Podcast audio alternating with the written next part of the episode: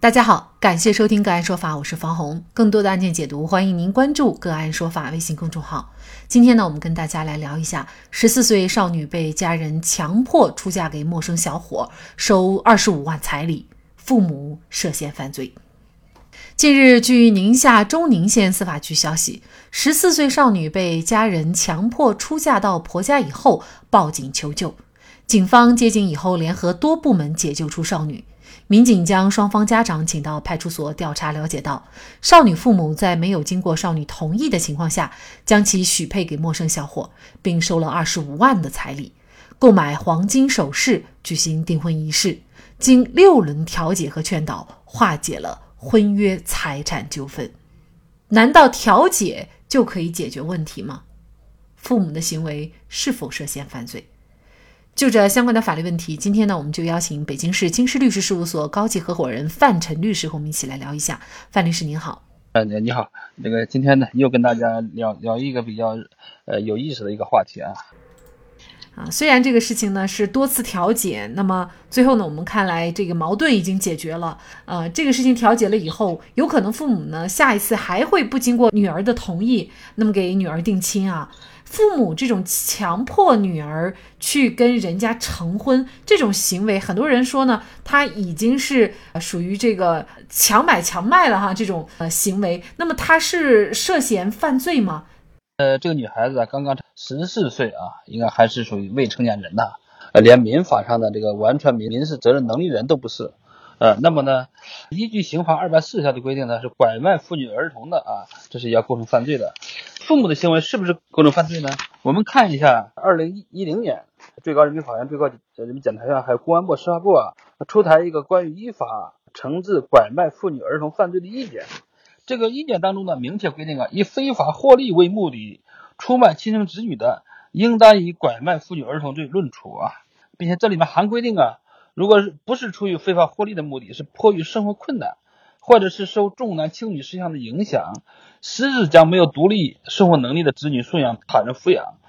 包括收取少量的营养费、感谢费，呃，这种情况呢是属于民间的送养行为，不能以拐卖妇女儿童罪来论处啊。呃，就是在这里面呢，就把一个罪和非罪的一个界限给划清楚了。因为我们知道啊，是有些地方确实是家庭里面经济条件不好、生活困难的。呃，这时候呢，呃，或者是呢受重男轻女思想，很多地方像山东啊，像南方啊，像福建、广东啊，有些地方重重重男轻女思想也是很严重的。如果把子女送出去，包括收取少量的营养费、感谢费呢，这种行为是民间送养行为，它不以这个拐卖妇女儿童罪来论处的。那本案里面是这种情况吗？显然不是。呃，本案呢，这个父母呢收了二十五五万的彩礼。这二十五万元啊，不管东部的中国东部的发达地区，还是西部的，呃，像咱们本案里面是在宁夏吧，二十五万元都是一个非常大的一个金额了，都不是一个少量的了。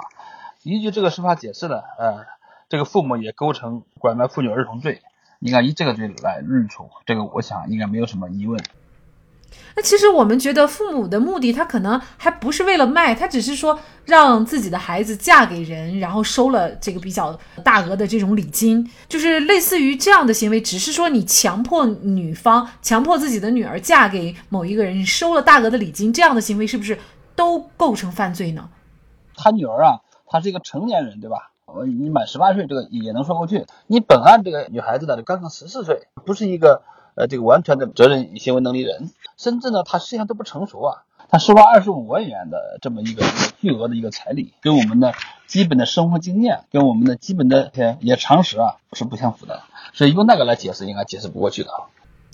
呃，十四岁哈，确实是太小了。你看，我们国家法定的女子的结婚年龄是二十岁哈，而且我们还不知道这个男方是什么情况哈。那假设这个男方真的是在这个过程当中跟他发生了性关系的话，是不是这个行为就更严重了呢？对啊，那个如果发生性关系呢，这是我们这个刑法二十四条的当中的第二款呢，它是奸淫被拐卖妇女的，这时候要处以十年以上的有期徒刑或者或者是无期徒刑了。这就是一个重的处罚的这么一个档次吧，这是第二档啊。那也就是说，他其实他的男方的罪名，他也是叫拐卖妇女儿童罪，不叫强奸罪，是吗？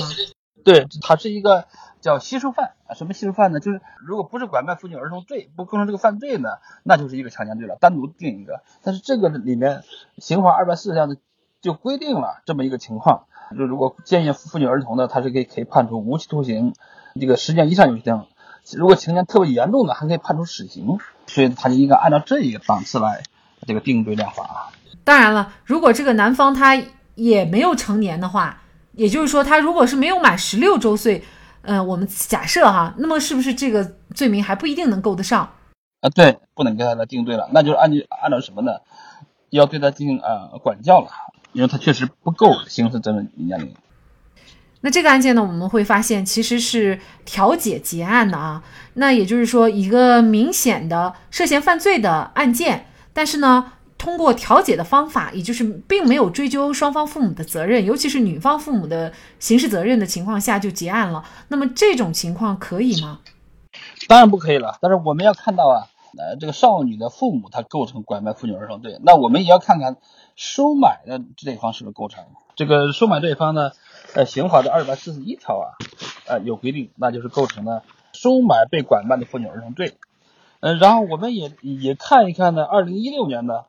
最高人民法院有个司法解释，出于结婚的目的收买被拐卖妇女的，或者呢，出于抚养目的收买被拐卖儿童的，涉嫌多名家庭成员亲友参与的，这个时候呢，要对其主要作用的人员应当依法追究刑事责任。这里面的这个司法解释呢，如果是有多人参与，是吧？就是买这一方本案里面的男方那一方有多人参与，那么要起主要作用的，也要对他们来嗯来判刑的。那好了，那既然是卖方跟买方都涉嫌犯罪了，那么呢，公安机关用调解的这个方式来结案，那显然是错误的。惩罚犯罪是国家的一个责任啊，那么公安机关呢，作为一个国家的一个重要的一个司法机关的一个组成部分。他用这个调解的显然是错误的，那应该要把这个撤销了这么一个调解，也要追究相关责任人员的这个责任了，呃，是不是违纪、呃违法甚至涉嫌犯罪的这么一个责任，恐怕都要去追究。那可能只能通过呃上级机关的这种监督，是吗？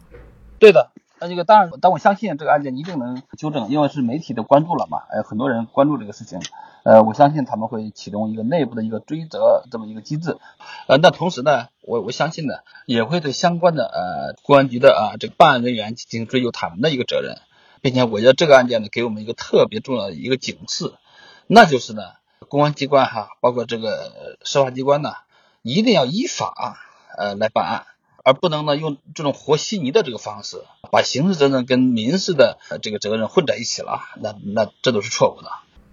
我相信女孩的家长，她无论如何也想不到自己的行为涉嫌犯罪，而且还是拐卖儿童罪哈，这么比较严重的一个罪名。我们讲婚姻自由，这个是民法典的婚姻篇的一个主要的原则，但是还是会有一些地区不尊重女孩子的这个意愿。那想给孩子怎么定娃娃亲，嫁给谁就嫁给谁，所以我们也觉得提醒这样的一些家长，就是一定要注意了。其实，在孩子不同意的情况，哪怕孩子同意，当他还是未成年人的情况下，也是属于一个涉罪的情形。所以在这里也希望范律师给大家做一个提醒，就是家长在什么情况下给孩子定亲会涉嫌犯罪？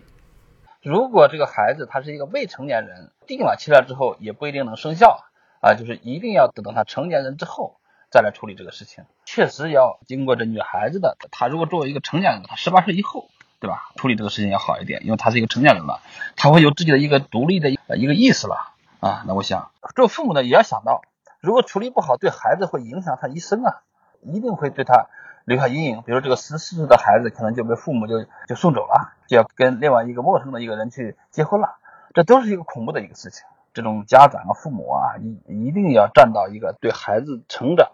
啊有利的这个方面处理这个事情。我们的习俗有些是陋习，也要去改变。只有这样，我们才能让我们的孩子啊生活在一个安全的、一个健康的一个环境里面。我我觉得悲剧一定要避免。